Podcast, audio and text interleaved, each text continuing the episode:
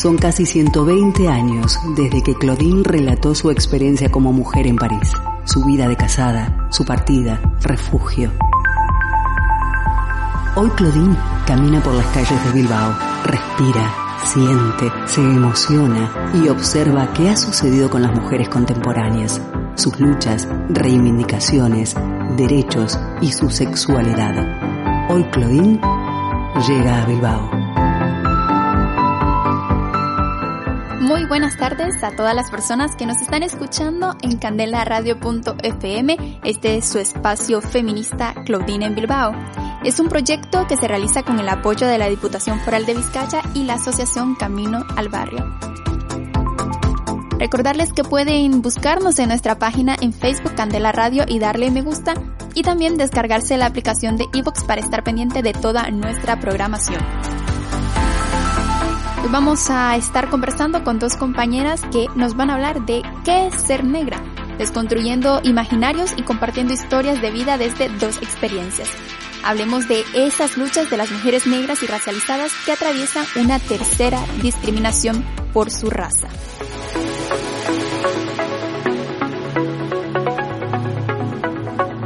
De espacio en espacio, de calle en calle, de realidad en realidad. Claudine se sensibiliza con las mujeres de hoy, toma nota, todo lo escribe en su diario. Hoy abrimos una de las páginas de estas memorias para hablar de Chimamanda Ngozi. Ella es escritora de origen nigeriano cuyas páginas mezcladas de descripción y críticas llena de temas relacionados con el feminismo, la migración, el sexismo, problemas de identidad, desarraigo y racismo.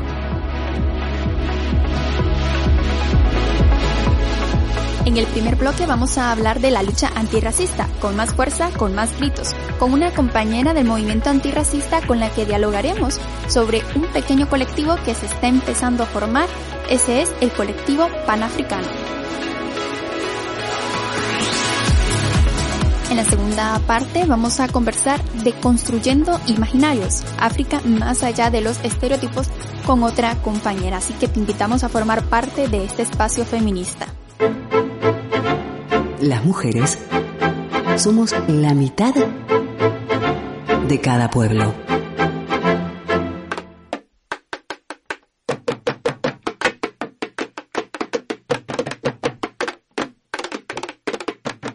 En una aldea de Aba, Nigeria, nació Chimamanda Ngozi Adichie el 15 de septiembre de 1977.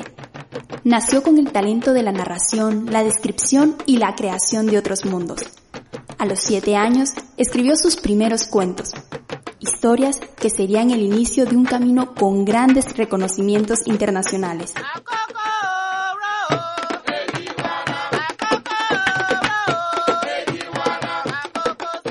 Su infancia en un campus nigeriano fue influenciado tanto por su papá, que se dedicaba a profesor, y a su mamá, que trabajaba como secretaria de admisiones en una universidad.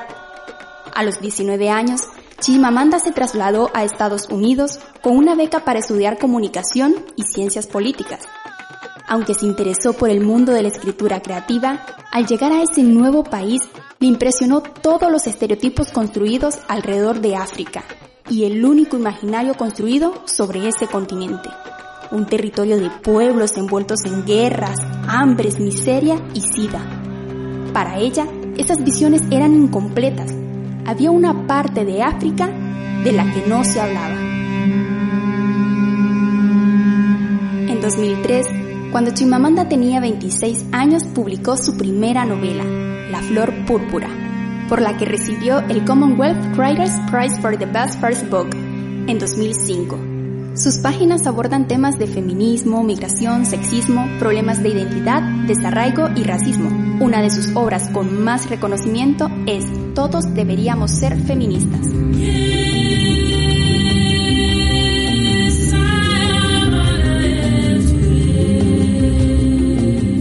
Según Chimamanda, no se hizo feminista, sino que siempre lo fue. No porque leyera libros, sino porque su cuerpo se lo decía, Recuerda que cuando era niña le dijeron que no podría participar de ciertos rituales de su cultura por ser mujer, algo que no tenía sentido para ella, ya que creció rodeada de mujeres que consideraba valientes. Por ello, se interesó en escuchar sus historias, historias por las que le interesa la textura de la vida, no las teorías, motivo por el que también prescinde de usar lenguaje académico.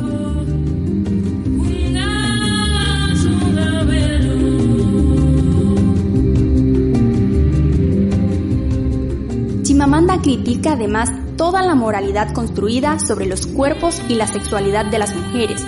Con esa fuerte conciencia de lucha, actualmente vive entre Nigeria y Estados Unidos. No se considera migrante, sino una escritora de ambos territorios.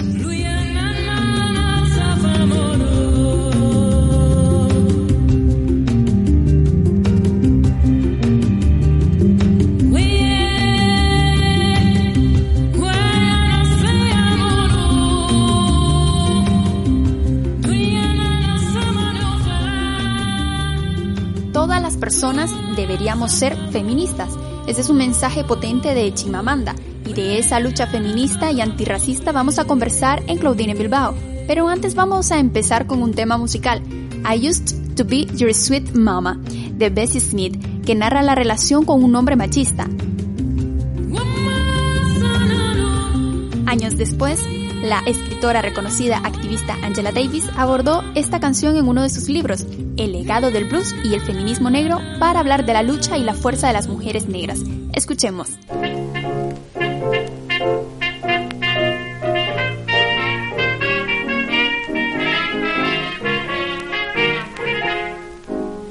Yes, I'm mad and have a right to be after what my daddy did to me.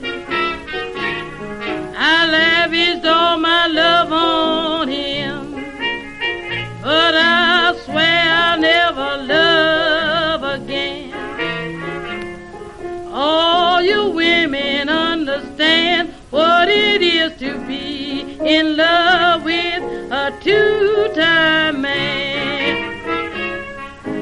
next time he calls me sweet mama in his loving way, this is what I'm going to say.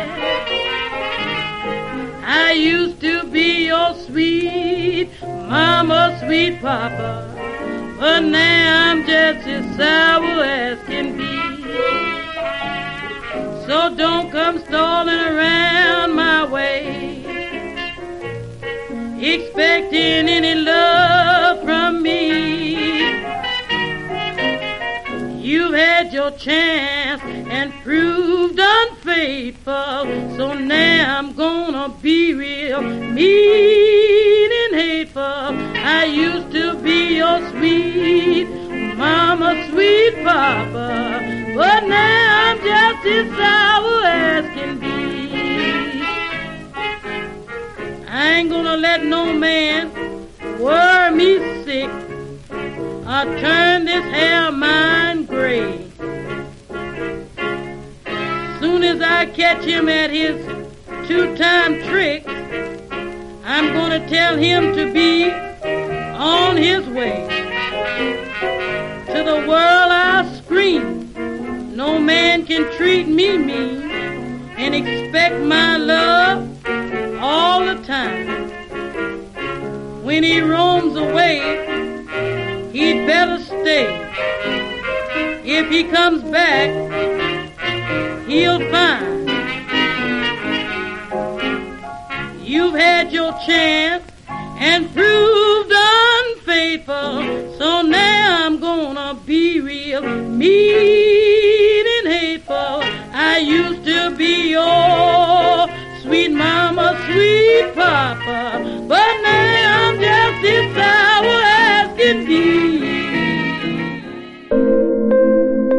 desigualdades que afectan a las mujeres de hoy, la violencia machista, el Estado y la actitud de la ciudadanía ante esta realidad.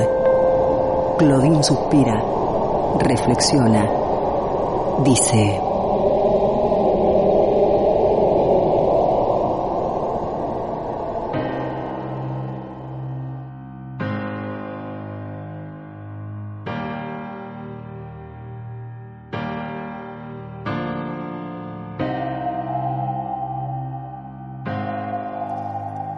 antropóloga social Mercedes Llavardo, en su investigación Feminismo Negros, el blues producido por mujeres históricamente en su mayoría ha sido una herramienta de expresión de aquellas voces que no tenían representatividad en ningún espacio y estaban en una situación de exclusión completa. Encontraron en la música esta forma de expresión, liberación y empoderamiento. Sus letras estaban plagadas, como la que escuchamos anteriormente, de fuerza, de independencia, de libertad sexual, entre otros temas. Su objetivo era mostrar a las mujeres negras desde sus lugares de resistencia y específicamente de esa resistencia vamos a conversar hoy en Claudine Bilbao. Para ello nos acompaña Leo Weriberi del movimiento antirracista, de la Red de Mujeres Migradas y Racializadas de Euskal Herria y de la comunidad negra, africana y afrodescendientes de Euskadi. Si lo he pronunciado mal tu apellido, me dices Leo, pero bueno, buenas tardes, ¿qué tal estás? Bien, aquí estamos, ¿no? Lo has, lo has lo has pronunciado bien. ¿Y qué tal está en Vitoria ahora mismo? ¿Hace mucho frío? Pues ahora mismo estoy viendo un poco de sol, pero sol no, no equivale a calor. No se siente en el cuerpo. No, eso es. Bueno, Leo es del movimiento antirracista, forma parte del movimiento antirracista, pero también de la red de mujeres migradas y racializadas de Euskal Herria y también de la comunidad negra africana y afrodescendiente de Euskadi bastantes espacios activistas, ¿no? En, los que se puede y en función de las circunstancias y de, del contexto y de la disponibilidad de ese momento y de las energías, pues, pero un poco haciendo lo que se puede. Haciendo lo, que se puede y reivindicando, ¿no? Que es lo más importante. Pero hablemos de, de la historia de vida. Todo empieza en nuestros países de orígenes. Leo, ¿tú de dónde eres ¿Y a qué edad viniste a, Euskal Herria? Hmm. Pues soy de Guinea Ecuatorial y vine a Euskal Herria con ocho años y fue un poco, pues, eh, no por, decisión propia, obviamente, sino porque, bueno, en algún momento mm, mis padres tomaron la decisión de que eh, estaría mejor aquí. ¿Por qué? Porque se valoriza más la formación académica que puedas tener tú aquí que la de nuestros propios países. Entonces, si yo salgo de mi país, estudio fuera o estudio en Europa, básicamente, luego al volver, pues tendré más puertas abiertas, pues que se va a dar más valor a mi formación que a la de una persona que se ha formado ahí. Ahora tienes 23 años, Leo. ¿Cómo ha sido la acogida aquí en esta comunidad? Eh, pues. A ver, creo que he tenido más suerte que otras personas migrantes que conozco en el sentido de qué personas les han tocado en ese proceso. En el sentido de, por ejemplo, en el colegio en el que estudiaba, pues me ha ido mejor que a otras personas racializadas que conocía, a pesar de haber sido pues la única persona negra. Y pues para mí fue un cambio bastante grande porque, no sé, de tener un, radio de acción muy pequeño, de no moverme apenas, se imagínate nacer en una isla súper pequeña y haber ido a la playa contadas veces de tu vida.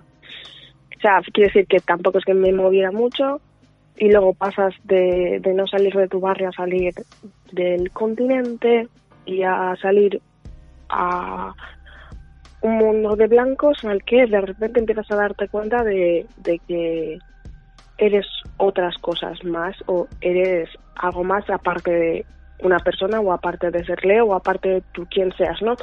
Entonces sales de una realidad y entras a otra y empiezas como a volver a entender el mundo, pero desde cómo me están leyendo aquí, ¿no? Desde cómo me están leyendo, pues como una persona negra, como una persona migrante, como una persona que no comprende, como una persona a la que eh, se subestima tanto en lo académico como en lo que sea y una persona a la que bueno, una persona que pues se encuentra un montón de prejuicios, entonces eh, lo que siempre me ha pasado, ¿no? Con la primera persona, la primera vez que hablas con una persona blanca es como, es la vez que más pereza da, porque es la vez en la que vas a comprobar qué tipo de persona es y también eh, es la primera vez como que tienes que luchar a romper con esos estereotipos o con ese, esa imagen mental que ya tiene esa persona sobre cómo tengo que ser, cómo tengo que comportarme, cómo debo hablar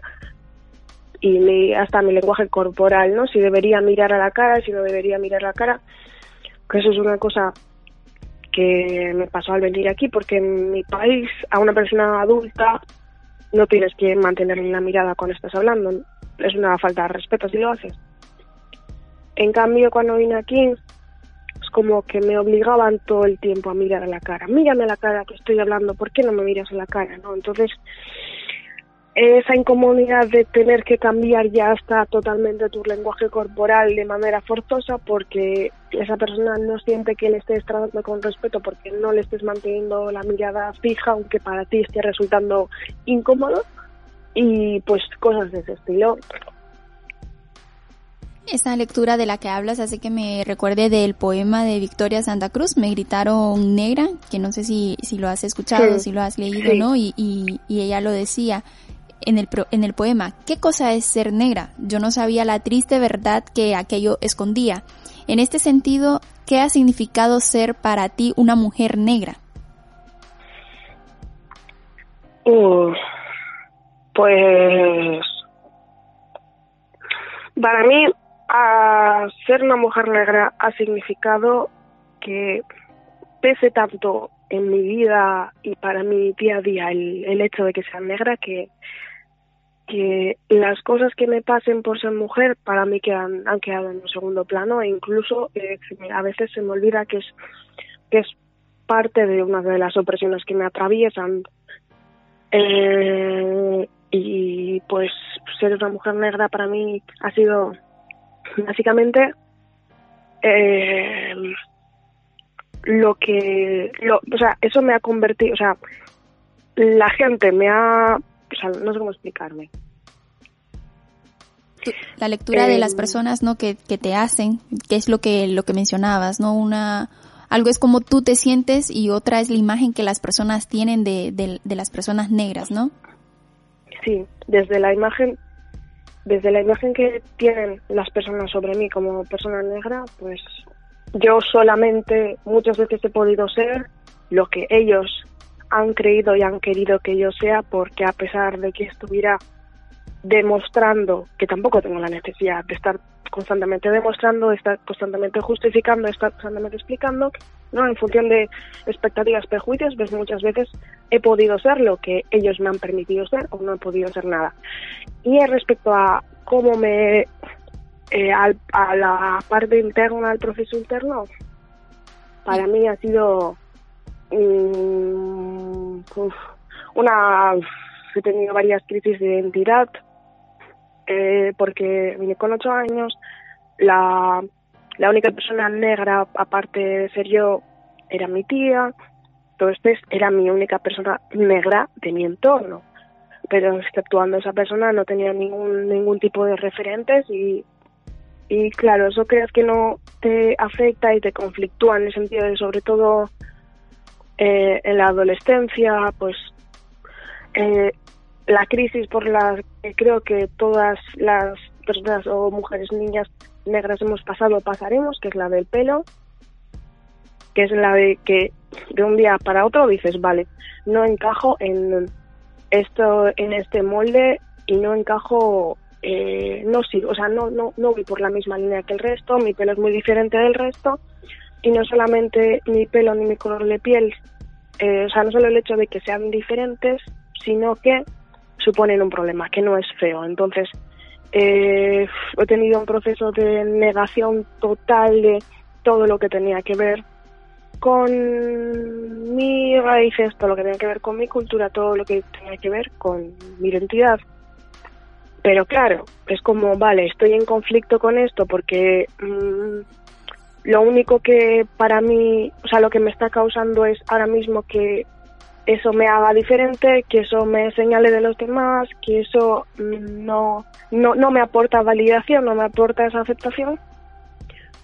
Y luego, pues también con la cuestión de, identidad, que bueno, que gracias a Dios estoy en, otro punto, que lo bueno de, de, de, la adolescencia y de esos procesos es que hay un antes y un después y a raíz de eh, también tener mis procesos internos y de juntarme con gente más parecida a mí, con gente negra, con gente con la que he compartido experiencias, ¿no? Y te pones un día a hablar y dices, vale, todas estas cosas que nos han pasado no son, o sea, no me han pasado a mí por ser Leo, no me han pasado a mí por ser yo, no me han pasado a mí por tener un problema de autoestima, no me han pasado a mí por esto, me han pasado porque soy una persona negra, porque soy una mujer negra y esto es eh, y esto es lo que me espera o esto es como eh, ha estado actuando hasta ahora la sociedad conmigo. Entonces dices, vale, esto no es una cuestión individual, esto no tiene que ver con, con cómo me quiera más o yo, con mi seguridad, sino que es mm, violencia racista en diferentes maneras manifestándose y falta de referentes y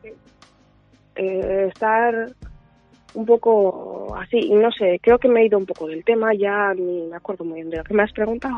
No, sí, de hecho ahora con lo que, con lo que me has contado de, del pelo como referente, yo recuerdo que hay un grupo de teatro de origen brasileño, un grupo de teatro, de teatro formado por personas afrodescendientes y una de sus obras se llama Tu pelo, qué lindo, puedo tocar y es justamente por eso, ¿no? Porque se, también se crea toda una espectacularización alrededor de las personas negras, no solo por su color, sino también por su tipo de pelo. Y sin permiso, pues ya estamos como, como tocando y haciendo un espectáculo alrededor de, de ello, ¿no? Y se le conoce a veces como microracismo, lo micro por lo de sutil. ¿Crees que eh, se han ido normalizando eh, estas actuaciones? ¿Cómo resistes a este tipo de, de tratos tú? Pues yo al principio, cuando me negaba que me tocasen el pelo, pues rápidamente lo que recibes es una respuesta hostil, una respuesta a la defensiva, ¿no? Entonces, en ese momento en el que tú estás diciendo no a algo que es parte de tu intimidad y las personas reaccionan de manera negativa, pero que exagerada, pero que no sé qué, pero por cual, pero cual y cual, incluso te sientes tú demasiado, ¿no? Te dicen, oye, hay que ver que sensible y que no sé qué.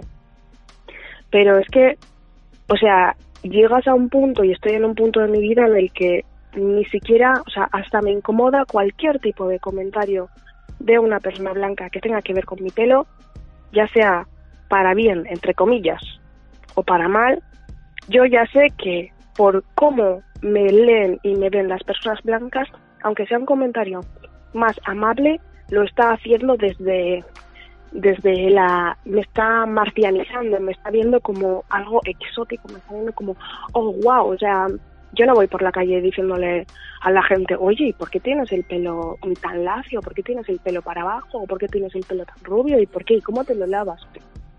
Entonces eso es parte de cómo me están leyendo y que siempre me están viendo como lo otro, como lo raro, como lo diferente y, es una cosa que no soporto y a día de hoy personas adultas me siguen tocando el pelo. Pero sobre todo yo creo que en, en las niñas, niños y niñas negras, pero sobre todo en las niñas, que la gente nos toca con mucha facilidad, nos invade con mucha facilidad y es una edad en la que por alguna razón, que es algo que no entiendo y que si algún día tengo eh, descendencia, creo que no haré, es obligarle a los niños a un contacto físico que no quieran tener. Entonces eres una niña, te están tocando, te están tocando la piel, te están tocando el pelo, te están invadiendo y tú no puedes enfadarte y no puedes reaccionar, sino que es lo que hay y estoy normalizando que me toquen, pero a día de hoy lo siento muchísimo, no me vas a dejar, no me vas a tocar el pelo. Y si me dice una persona blanca, ¿me puedo tocar el pelo? No, gracias. ¿Por qué? Porque no me gusta. Y me dicen, entonces que me gusta mucho tu pelo. Entonces yo les digo, bueno, y si a mí me gustan tus tetas, ¿te las puedo tocar sin tu permiso? No. Entonces ahí lo entiende, ¿no? Digo, bueno, pues al igual que las tetas para ti es una parte íntima de tu cuerpo, para mí, mi pelo es algo íntimo que no quiero que toques y no te tendría que estar explicando por qué no quiero que lo toques. Sí, ni tendrías que, justificarlo. Con uno ya debería de, bastar, ¿no? 15 años acá en, en Euskadi. ¿Cómo has visto que ha evolucionado, si se puede decir así, la, la sociedad en cuanto a, al racismo?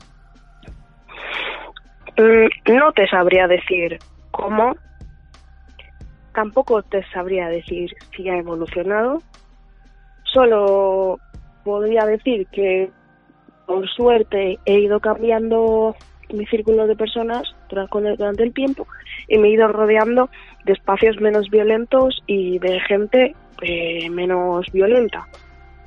Y, y pues no creo que haya cambiado realmente nada, sino que sea ahora mismo con todo esto del Black Lives Matter, las vidas negras importan, no sé qué, antirracista, ahora de repente, oye, que aquí no existe el racismo, que aquí todo el mundo es antirracista y aquí digo, ay, yo me sorprendo, digo, joder, pues eh, si todo el mundo es antirracista, no entiendo el racismo institucional, no entiendo el racismo cotidiano, no entiendo nada. No te sé decir si realmente ha habido un cambio, solo sé decir que ahora todo el mundo tiene en la boca la palabra antirracismo, todo el mundo tiene la palabra en la boca lo de colonial y que solamente lo mencionan cuando les interesa. Y ya está. Y, y por y porque se ha puesto de moda. Pero a ver si de aquí a 10 años se sigue hablando del antirracismo. Hablando de, esos racismos, de esos discursos antirracistas también, según eh, Leila González y Carlos Hansenbald, que son escritores, han hecho un libro que se titula Lugar de un Negro y hablan sobre las exclusiones que se ven reforzadas cuando se producen zonas que son destinadas a la población negra y se marcan específicamente por su condición y le llaman subciudadanía perdón, subciudadanía, se me va esa palabra, y se jerarquiza, por así decirlo, todas las zonas. Acá en Euskadi, ¿has visto o, consideras que también se podría crear ese tipo de, marginación de zonas y de división entre zonas de personas negras y zonas de personas blancas? Eh, sí, o sea, aquí eh, puedes ver desde la getificación que hay en los colegios que literalmente hay personas que dicen no quiero llevar a mi hija a este colegio porque eh, hay muchos inmigrantes y que mucho. Entonces, eh, casualmente, tú dices, ¿cómo puede ser que casualmente este, este, este, este colegio sea mayoritariamente blanco y este, este colegio sea mayoritariamente negro o sea mayoritariamente racializado? Y ocurre lo mismo también con los barrios. Eh, Casualmente los barrios más céntricos, exceptuando igual la parte vieja por algunas razones, pero las partes céntricas eh, suele haber menos gente migrante y donde más gente migrante hay viviendo es en, en ¿cómo se dice? En la periferia, en los barrios eh, más lejos del centro y ciertos barrios en los que vas y, y, y, dices, ¿cómo puede ser? ¿Se han puesto de acuerdo todas las personas migrantes para venir a vivir aquí? No. No se han puesto de acuerdo. Muchas veces tiene que ver eh, con, no sé, por ejemplo, con lo de los colegios suele ser porque te recomiendan, ¿no? Cuando eres una persona migrante o negra, eh, oye, igual es mejor que le lleves a tu hijo a este colegio, ¿no? Igual es mejor que eh, le lleves a este colegio o que hagas esto o que hagas lo otro. En cuanto a eso, una de las respuestas, ¿no? Para también acuerparnos son los movimientos activistas.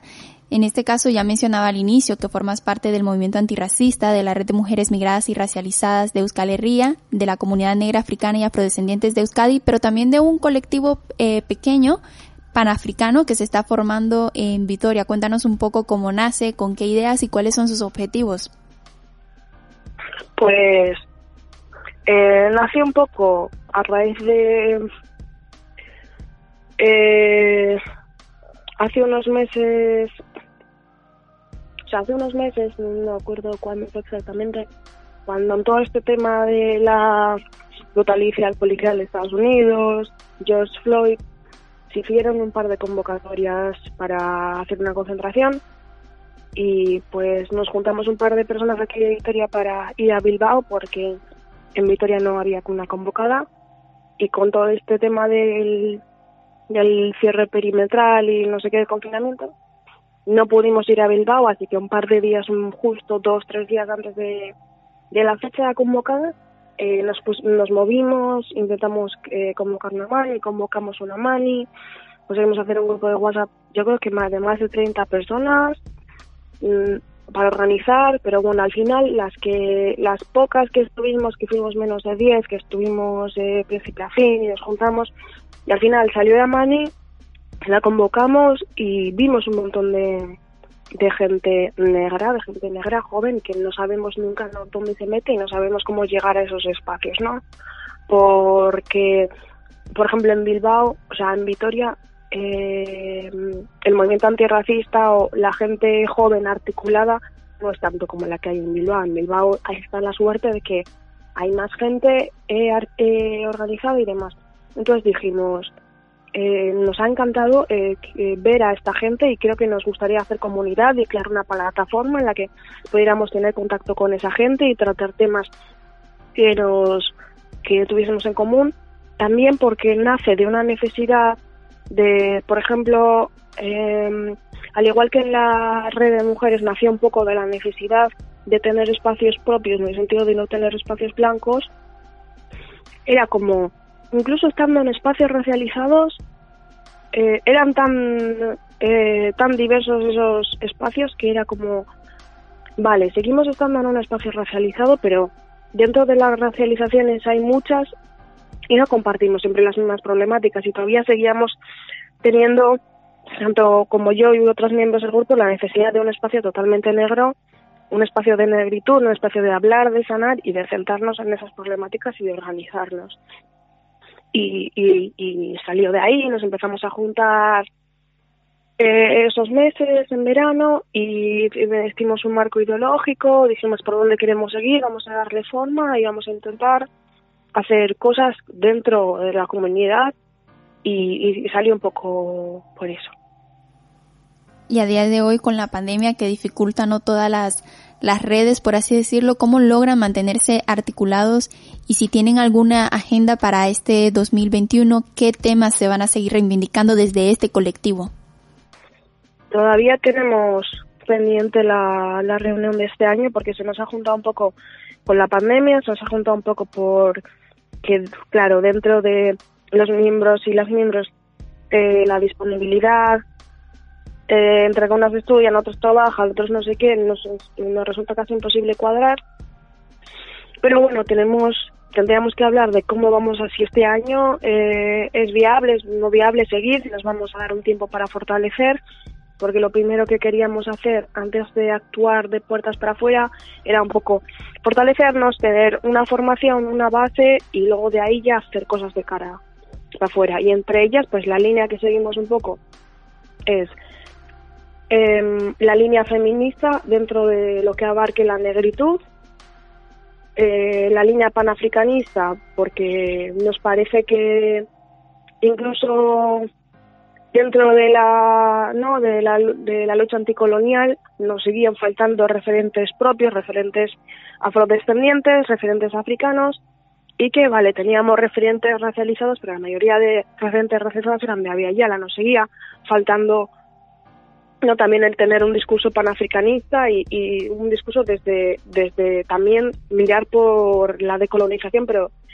va es que es como es una eh, colectivo negro africano afrodescendiente entonces pues los miembros somos eh, afrodescendientes hay miembros africanos eh, hay miembros o sea es como una mezcla ¿no? y por abrir ese abanico y por decir vale queremos seguir la línea de colonial pero con las referencias y desde el, vale, desaprender, pero aprender de las raíces un poco. También, eh, pues eso, queríamos seguir un poco esas líneas y bueno, alguna cosa más que mencionamos, queríamos trabajar también la, la diversidad de género y sexual, pero desde otro punto de vista, desde no desde referentes negros africanos y desde también construir un discurso desde ahí, ¿no? Desde es de lo que queremos. Y, y eso todavía queda pendiente juntarnos este año y ver qué, qué energías tenemos, qué disponibilidad y si vamos a dedicarle tiempo dentro o fuera. Pero bueno, de momento estamos empezando y con, con muchas ganas. Con la pandemia, Leo, muchos temas pasaron a segundo plano, a tercero, incluso ya no se toman en agenda. Para ti, como Leo, como persona, ¿cuáles consideran que deben ser esas temáticas que deben estar puestas sobre la mesa de agenda política diaria y urgente en la actualidad? Y sobre todo también, ¿qué alianzas se podrían hacer desde, desde el colectivo panamericano, ¿no? Para poder llevar a cabo todas las temáticas que nos estabas mencionando anteriormente. Mm, vale. Lo que ocurre un poco es que, claro, eh, bueno, dentro del movimiento panafricano, eh, que, o sea, perdón, dentro de, o sea, nos hemos pensado y hemos planteado mucho, ¿no? Con quién, con quién hacer alianzas y lo hemos reducido a priorizar eh, alianzas con personas negras afrodescendientes, en el sentido de necesitamos un espacio, un local para juntarnos. ¿Vamos a pensar en la primera persona blanca que se nos pase por la cabeza? No, que la persona blanca sea la última opción, porque eso también es una manera de hacer alianzas con, con otros eh, colectivos, asociaciones o lo que sea de aquí. Oye, tal, me dejas tu espacio, compartimos el espacio, entramos en, en contacto real. No queríamos tanto quedarnos en, o sea, sino entrar a alianzas reales. ¿Qué pasa también? Que, claro, colectivos negros con un discurso político, mm, muy poquitos hay. La mayoría son de gente de igual muchísimo más mayor que está centrada en otras cosas, que está centrada en, en ¿cómo se llama? En, en el folclore, en hacer en hacer comidas y en hacer bailes, ¿no? Entonces dijimos, vale, queremos hacer alianzas con con vale, con personas negras, descendientes y tal, pero que también con un fin político, o sea, no queremos reducir esto a un encuentro de bailes y meriendas, sino que queremos que de estos encuentros o de todo lo que se haga sea para crear espacios de reflexión, espacios de hablar, porque eh, a pesar de que igual eh, algunos tengamos la suerte de estar en espacios en los que se hablen de esas cosas, yo creo que es un privilegio estar en esos espacios y que muchas muchas veces en nuestra comunidad no se hablan de cosas que duelen, que están enquistadas y que llevan a un tiempo y también crear espacios de sanación. Que se pueda hablar abiertamente de traumas generacionales, que se pueda hablar abiertamente de esto, que se pueda hablar abiertamente de otro y, y siempre, desde luego, consiguiendo una línea ideológica o con un fin político, no con un fin solamente de, de, pues, de ocio.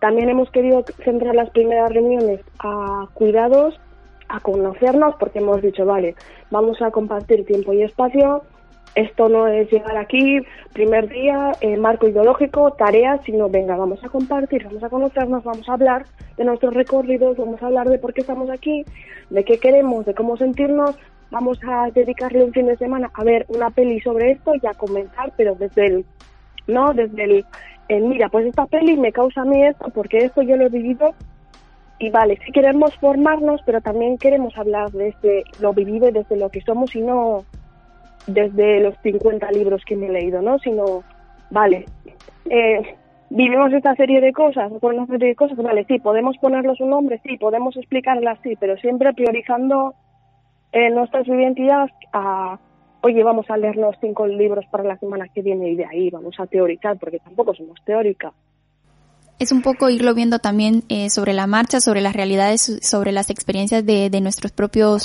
cuerpos, ¿no? Leo, yo por mi parte agradecerte por participar en, en este espacio y esperamos seguir contando con, con tu voz. Tú también eres locutora, ¿no? Sí. ¿En qué programa para escucharte también? Pues estoy en Sebra Videa, que es un magazine de a Rosa Zaria, que es una red de radios libres a nivel de Euskal Y es un programa que se escucha por las tardes de lunes a viernes de 4 a 6 eh, en euskera. ¿En euskera hablas euskera? Sí. Qué bien, me parece, me parece un, todo un reto por lo, lo difícil que yo lo, lo veo, ¿no? Pero bueno, hay personas que tienen más facilidad para los idiomas.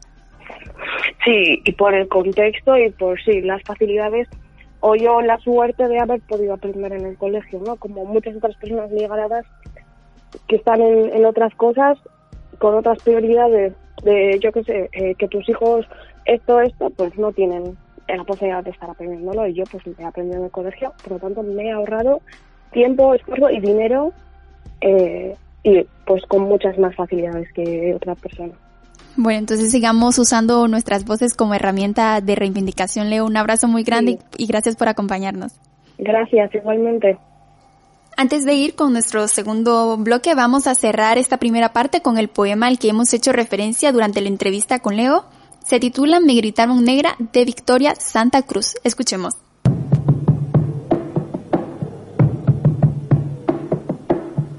Tenía siete años apenas, apenas siete años. ¿Qué siete años? No llegaba a cinco siquiera.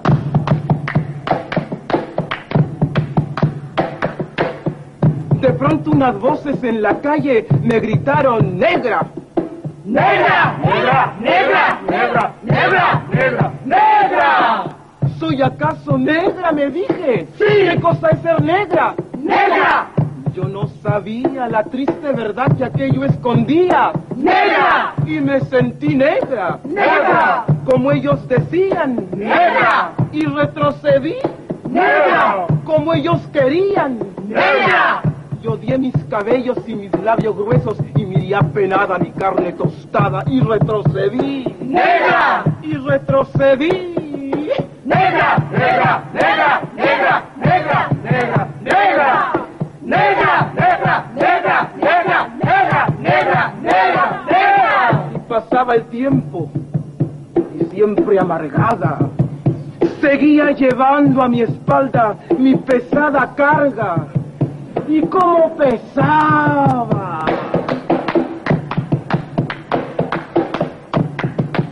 Me alacé el cabello, me volvé la cara y entre mis entrañas siempre resonaba la misma palabra.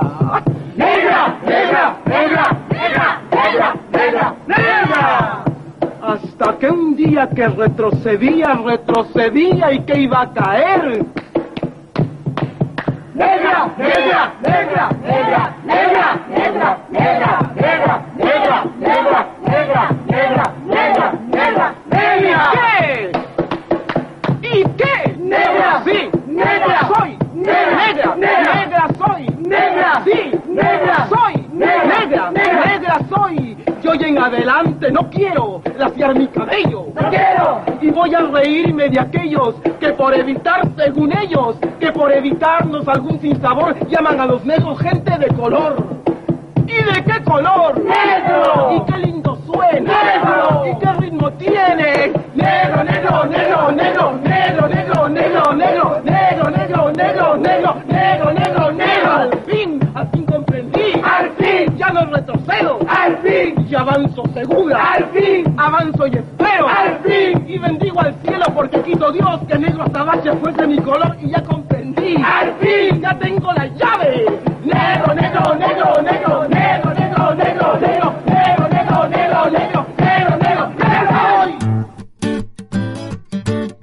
Somos parte del cambio. Es imprescindible tomar conciencia de nuestro papel en este presente vital. Debatir, hablar, no estar de acuerdo.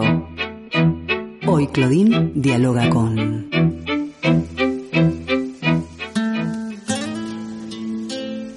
Con este poema Me gritaron negra empezamos esta segunda parte del programa Claudine en Bilbao. Recuerda, este es un espacio feminista para ti, para todas nosotras, un espacio de encuentro, de diálogos, de reivindicaciones, de indignaciones, pero cómo no, de recordar que tenemos derecho a nuestros placeres.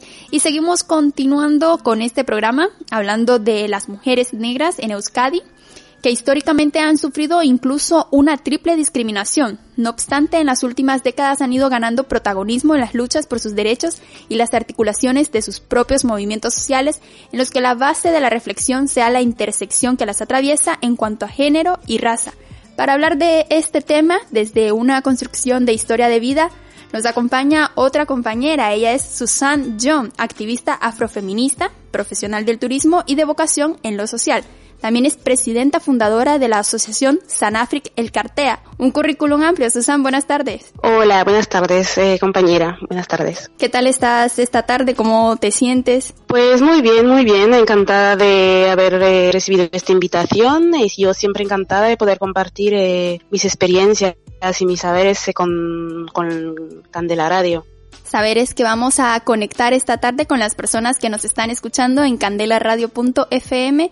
Pero bueno, hablamos de tu historia de vida. Empieza siempre en tu país de origen. Cuéntanos un poco y a las personas que nos están escuchando, Susan, ¿de dónde eres y a qué edad veniste a esta comunidad autónoma, el País Vasco?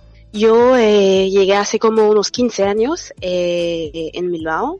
Llegué de, eh, vine de Camerún, Camerún, bueno, de un pueblo que se llama Edea, eh, un pueblo con unos, yo creo que ahora tendría unos 14.000 14 habitantes, una zona de litoral, donde, bueno, no me puedo quejar de mi infancia o de mi adolescencia, ¿no? Eh, es un sitio bastante pequeño donde todo, como muchos pueblos, todo el mundo se conocía, eran juegos, sonrisas, había, me, es cierto que me recuerda mucho Escadi, ¿no? En muchos casos, pero nada particular, era un sitio donde se vivía bastante bien la gente estaba bastante tranquila eh, y bueno, nos conocíamos bastante entre todos y todas. ¿Y cómo era tu vida en ese sitio de, de origen? ¿A qué te dedicabas allá? Bueno, entiendo que has venido también a los 20 años, ¿no?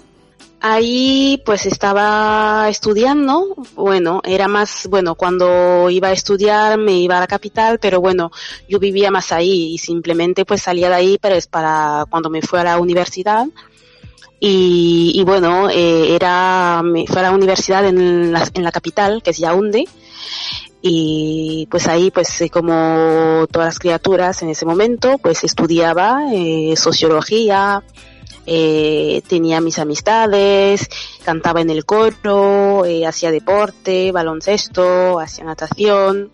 La vida de cualquier criatura no de, de este momento con esta edad no sí y entonces ¿Cuáles fueron esos motivos que te llevaron a viajar y específicamente acá a Euskadi? Bueno, de una forma, bueno, eh, ¿qué me llevó a emigrar? Pues las ganas de, salir, las ganas de conocer el mundo, las, yo desde siempre he pensado y he sabido de que las personas eran libres, ¿no?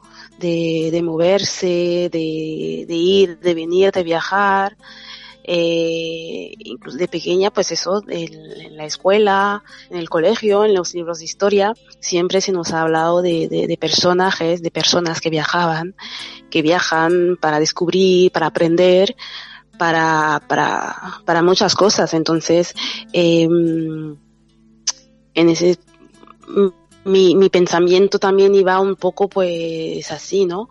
Tengo ganas de descubrir, tengo ganas de aprender, de, de conocer el mundo, ver culturas diferentes, aprender idiomas diferentes. Eh, ver otras cosas, no hay nada más. No fue, es cierto que ahora mismo se piensa mucho en, en la inmigración a las personas que viajan por motivos eh, económicos, por motivos de guerra guerra, por motivos de miseria, de, de inestabilidad política, etcétera. Pero eh, hay mucha gente como yo, ¿no? Que, mm, que han viajado, que hemos viajado simplemente porque teníamos ganas de conocer el mundo y de y porque sabemos o pensamos que la tierra, ¿no? Es de todos y de todas. En este sentido, con esas ganas que tenías de, de, viajar, de conocer otros mundos y has venido a conocer Bilbao, ¿cómo ha sido la, acogida aquí en Euskadi? El balance podría ser, decir que es positivo. Es positivo porque llegué a una edad donde, mm, bueno, Uh, es quizás un poco más fácil, ¿no? Tener amistades, estar en cuadrillas, claro, porque estamos un poco eh, para salir, para reírnos, todavía no se ve, no hay como competencia, no hay competición, ¿no? Entre las personas, no, la gente, cierto que la gente se, no se extraña, pero la gente tiene muchas preguntas, ¿no? Eh, cuando llegué la, mis compañeras y mis compañeros de clase tenían muchas, muchas preguntas, ¿no? Sobre, sobre África en general, porque yo les decía idea y, nadie, o Camerún, y, no, no sabían, ¿no? Dónde, dónde situar, ¿no? E, ese país. Entonces me hablaban mucho de África. y ahí en África cómo es, ahí en África cómo se vive, ahí en África cómo es esto, cómo es lo otro, cómo son las casas, etcétera, etcétera. Entonces, es cierto que había muchas preguntas, eh, se me hacían muchas preguntas, se me, se me, cierto que se me tocaba también, ¿no? Se me tocaba a ver si, y si mi color era natural, Quiero decir que notaba como más curiosidad, notaba mucha curiosidad, mucho desconocimiento, ¿no? De, de la diversidad que yo creo que en ese momento ya había en España, pero simplemente el hecho de no ser visibilizada o no ver a, a, a cierta estética en cualquier lugar, eh, eh, pues como que confundía, ¿no? O sigue, y sigue confundiendo a la población, sobre todo más joven. Pasa también que muchas veces hay una mirada muy estereotipada sobre el continente, sobre África, ¿no? Y, está súper relacionado con la pobreza, la guerra, la miseria, que son cosas que sí están pasando, pero parece que el imaginario únicamente es de, desde esta perspectiva, obviando la otra cara de África, ¿no? Efectivamente, lo que se sabe de África lo, es lo que, lo que mucha gente sabe de África, es lo que han podido leer en algunos librillos, ¿no? O, han podido ver en las noticias o en la tele. Desgraciadamente, ¿no? Lo que se enseña de, de, de, de del continente africano, lo que se enseña de, del sur de, de esta parte, ¿no? De, de la planeta, eh, son las miserias. Son las miserias que yo pienso que hay en muchas partes del mundo, pero de alguna forma los medios de comunicación y muchas mm, personas o sectores han querido eh, enseñar únicamente esta parte triste, esta parte eh, no muy envidiable del continente. No sé si esto tendría alguna premeditación, algún motivo, ¿no? Pero yo creo que esto no está ayudando y no ha ayudado mucho en que se entienda realmente lo que hay en África y que se respete realmente a las personas que vienen de ahí o incluso personas eh, simplemente negras, ¿no? Porque muchas veces se piensa que toda la gente negra de, de, de Bilbao, de, de, de, Euskadi, viene de, es, de, es africana y hay pues personas que, que no es africana, pero bueno, eh, y sí que es un poco triste que solamente se, se ve el lado negativo, ¿no? De, de la gente y del continente cuando tenemos muchísimas cosas eh, preciosas que enseñar y tenemos mucho que aprender también a quien vive en Bilbao y en Euskadi. ¿Y fueron esos motivos o algunos otros que te llevaron a ser la presidenta de Sanafric El Cartea? Y cuéntanos un poco también cuál es el perfil de esta asociación. Efectivamente, yo, efectivamente, porque um, una cosa que me llamó muchísimo la atención en Bilbao fue um, el, la charaparta, un instrumento típico del País Vasco, un, un instrumento tradicional que es muy parecido, para no decir igual, a un instrumento también típico de África, típico del Camerún, un instrumento tradicional que se llama el barafón, por ejemplo. Simplemente escuchar, eh, ver tocar el, la charaparta, ver tocar el balafón, eh, me ha hecho ver, me ha hecho apreciar y darme cuenta de, de, de lo que tenían en común estas regiones. Y me di cuenta de que no éramos tan diferentes, es que no somos tan diferentes. Y diría que ni somos diferentes porque cuando cuando ves este cuando ves cuando ves un, vas a un pueblo de Euskadi y ves cómo están tocando la chalaparta eh, lo que te transmite muchas veces es lo mismo o casi lo mismo que te que te puede transmitir ver a, a ir a un pueblo de, de, de Camerún y ver cómo se toca el balafón. Es prácticamente idéntico. Entonces vi esto y me gustó muchísimo. En Euskadi, por ejemplo, cuando también estudiaba turismo, eh, muchas veces, eh, pues eso se decía, es que Euskadi tiene mar, montes, Euskadi tiene, tenemos la gastronomía que es muy variada, que es muy, que es muy rica, etcétera, etcétera. Entonces decía, en, en idea también en Camerún tenemos lo mismo. estamos, eh, tenemos cosas muy parecidas porque tenemos monte, tenemos mar, tenemos una comida súper variada, tenemos, de hecho, Camerún se llama África en miniatura. Entonces, mucho más parecido que, que diferencias. En este sentido, Susan, eh, tú también eres coach de viajes para acompañar a personas en las experiencias de los viajes negros. ¿A qué se refieren estos viajes y cómo es dicha experiencia? Los viajes negros, los viajes negros son viajes, para empezar, evidentemente. ¿Por qué negros? Porque um, creo que ya se ha, habéis escuchado hablar oído hablar de, viajes verdes, viajes responsables, turismo verde, turismo responsable, turismo ecológico, etcétera, etcétera, ¿no? Estas palabras así como, como muy nuevas, pero y, muy, muy bonitas.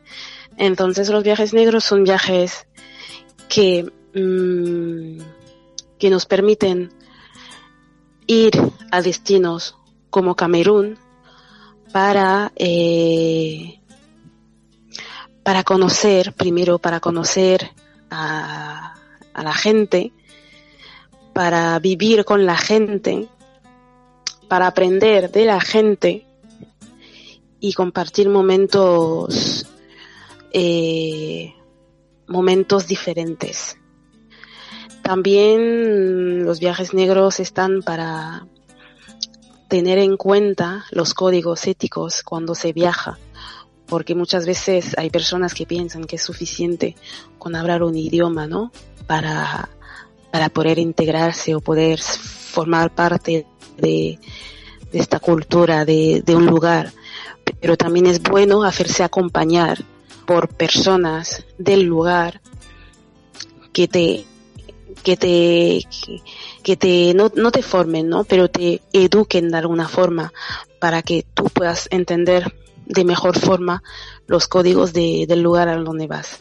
Es respetar la fauna, respetar la flora, respetar las personas, pensar en el hoy, pensar en el mañana, pero sobre todo ir, integrarse respetando los códigos éticos de cada lugar. Y en, en vista de, de esto, las personas que han experimentado este tipo de, viajes, cuáles han sido las reacciones, esas principales sensaciones que tuvieron después de, estos viajes.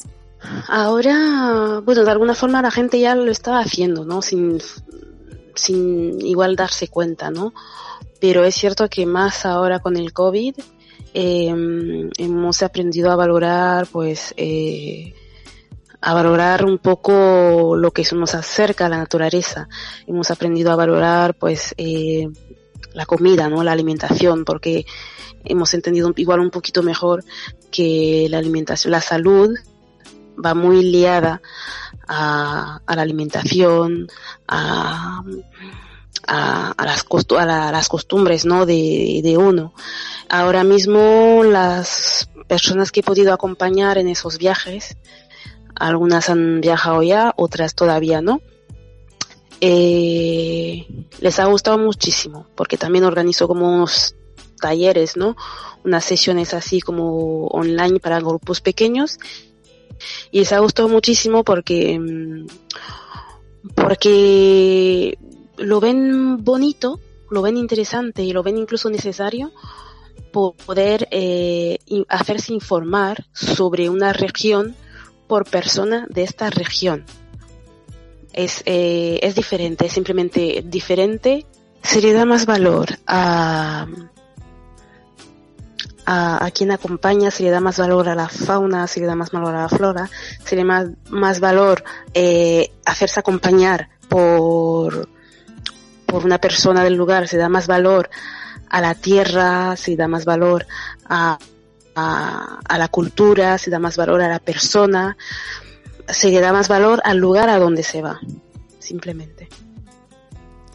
Y ya en todo el tiempo que llevas viviendo acá en Euskadi, Susan, vamos a hablar un poco de, de, la lucha antirracista también. ¿Tú crees que ha ido ganando terreno? Pues desde los 20 años que, que has venido se ha ido modificando un poco estas actitudes racistas y también esas actitudes que se consideran, entre comillas, eh, microracismo, ¿no? Pero que, de micro no tienen nada.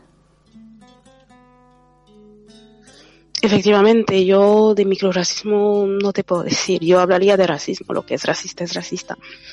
Eh, ahora con la lucha antirracista, que ha evolucionado muchísimo en Euskadi, eh, seguimos reivindicando prácticamente lo mismo. Eh, eh, reconocimiento, que se nos deje de invisibilizar, que la legislación, que la ley nos acompañe y nos deje de discriminar o si no de, de, de, de, tachar, ¿no? De, poner un poco como lo, como de criminalizar, vamos.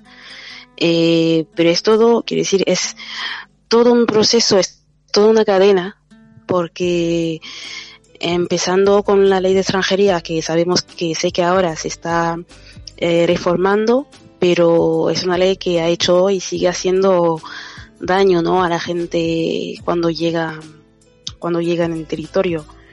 Se nos cuesta reconocer, ¿no? Cuesta que se nos reconozcan mm, nuestras aportaciones en, en la sociedad y luego también todavía falta mucha representatividad, falta representación, ¿no? Falta referentes. Eh, las criaturas no ven eh, a personas negras de referente, no las ven como en la autoridad, no las ven como autoridad, porque de pequeño no, no hay profesores o profesoras, no prácticamente. Es que no conozco, no hay profesores, profesoras negras, no hay eh, prácticamente médicos mmm, negros, no hay, quiero decir, falta, puedes estar, puedes crecer y hacer tranquilamente de los cero a, de cero a, a 30 años y no ver nunca a ninguna figura negra teniendo en una posición de autoridad eh, en Euskadi y eso es muy triste y eso es eh, eso es discriminación y eso es racismo porque las criaturas no se van a ver nunca eh, representadas, no van a entender de que ser negra es una cosa normal. Entonces, claro, esto, esto es racismo, esto es racismo porque se invisibiliza a la labor y al trabajo, al potencial al, que hay en el, en la población negra de, de Euskadi. En esta medida, pues hemos estado abordando alrededor de todo el programa uno de los poemas eh, súper conocidos, ¿no? Y es el, el Me gritaron negra. ¿Qué cosa es ser negra? Yo no sabía la triste verdad que aquello escondía y me sentí negra como ellos decían, cita la, la autora. ¿Qué significa para ti, Susan, ser mujer negra en Euskadi? ¿Qué significa ser mujer negra en Euskadi? Primero os recomendaría, recomendaría a, lo, a, quien oye este programa de leer eh, El ser mujer negra en España, leer también eh, eh, el libro de Antoinette Soler, ¿no? Aparte del de Decir en Vela, el de Antoinette Soler también, para entender un poco el, el racismo y el, el, ser mujer negra, ¿no? En, en España. Y, no voy a decir que similar, es idéntico, es exactamente lo mismo que pasa en Euskadi. Entonces, eh, ser mujer negra, eh, yo diría que en principio es un lujo, es algo, es, ser, es un privilegio pero a la vez es un es un handicap, no un handicap en sí, es un handicap porque la otra, la, la parte blanca quiere que sea un handicap, porque te, bloquea, bloquea al nivel de, de, de trabajo, para, para buscar, eh, para elegir incluso lo que quieras estudiar, para salir de fiesta, por ejemplo, de un sitio o en otro, te condiciona, te condiciona, pero también eso te forma y, y, te obliga a ser fuerte, a ser valiente, a ser luchadora, a ser antirracista. Y hace, yo creo que hace de nosotras pues lo que somos hoy y, y entendemos y gracias a la, la toma de conciencia ya de muchas personas y muchos movimientos, eh, alianzas que, que cambian la sociedad, que cambian la cultura en Euskadi. Y ya para cerrar este, programa, este programa, Susan, ¿qué temas van a seguir reivindicando en este 2021? ¿Cuáles van a seguir sobre esas mesas de, de diálogos y de discusión también? Vamos a seguir insistiendo, vamos a seguir eh, viviendo y vamos a insistir para que se nos reconozca nuestra identidad eh, de la nación donde estamos viviendo. Vamos a seguir luchando para que la ley, la legislación deje de discriminar o de criminalizarnos. Vamos a seguir eh, imponiéndonos o vamos a seguir buscando espacios para que se nos pueda dejar de invisibilizar. Seguiremos con las alianzas, seguiremos eh, manifestándonos, seguiremos trabajando, seguiremos informando eh, y haciendo todo lo necesario para que eh, nuestra sociedad tan diversa sea reconocido como, como es. Ahora mismo tenemos mm, el 6 de febrero, el 6 de febrero en la Plaza Moyúa en Bilbao tenemos una marcha, una manifestación para mm, los asesinatos, para pedir justicia a los asesinatos del Tarajal, que sí, en, es un caso que ha sido archivado, tristemente, pero vamos a seguir exigiendo justicia y esperemos de que las personas blancas las personas eh, que pretenden o las personas que quieren que se haga justicia o que entienden que todas las personas tienen derecho a la vida pueda sumarse a esta iniciativa y acompañarnos y que se haga efectivamente justicia. Muchas gracias, Susan, por habernos compartido tus sentires, tus experiencias y todo ese proceso de, migración desde tu sitio de origen a acá a Euskadi. Estamos encantadas de poder compartir una vez más eh, Candela Radio contigo.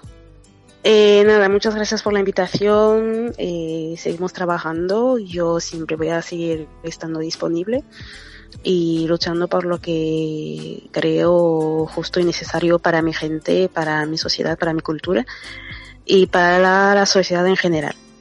Bueno, muchas gracias. Muchas gracias a ti, Susan. Un abrazo muy fuerte. Nos despedimos con Nina Simón y su canción For Women, en la que habla de los arquetipos de las mujeres negras y la discriminación que las atraviesa en Estados Unidos. Con esta canción hace eco del mensaje feminista y del empoderamiento de la raza negra. Gracias por haber estado y formado parte de este espacio de diálogo feminista. Claudine Bilbao será hasta la próxima en candelaradio.fm. Is black. My arms are long.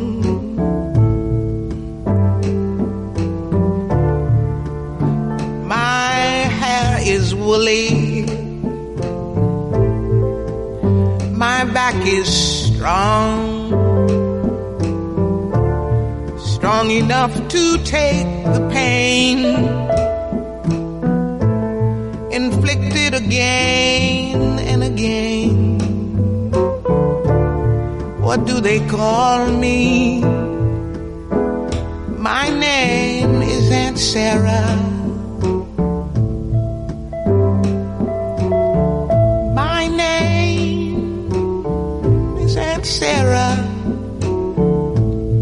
Sarah.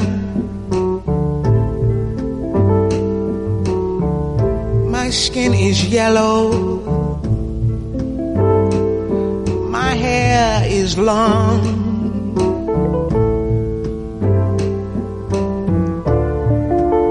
Between two worlds, I do belong. My father was and white. He forced my mother late one night. What do they call me? My name is Saffronia.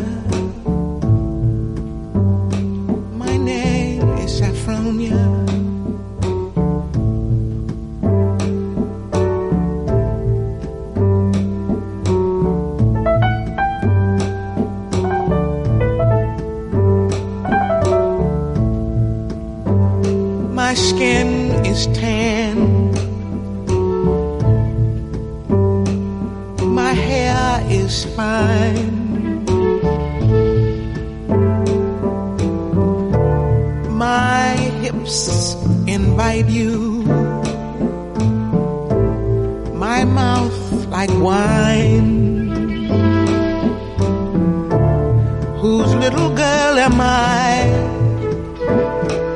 Anyone who has money to buy. What do they call me? My name is Sweet Thing.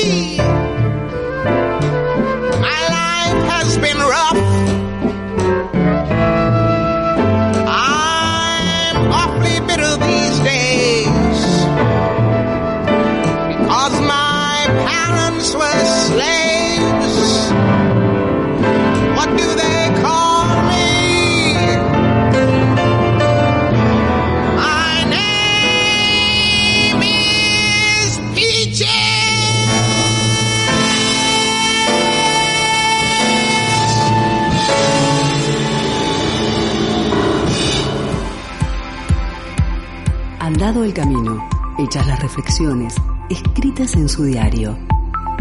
Claudine levanta la mirada, observa, siente, respira y se adentra nuevamente en las calles de la ciudad. ¿Qué nueva realidad le deparará Bilbao a Claudine?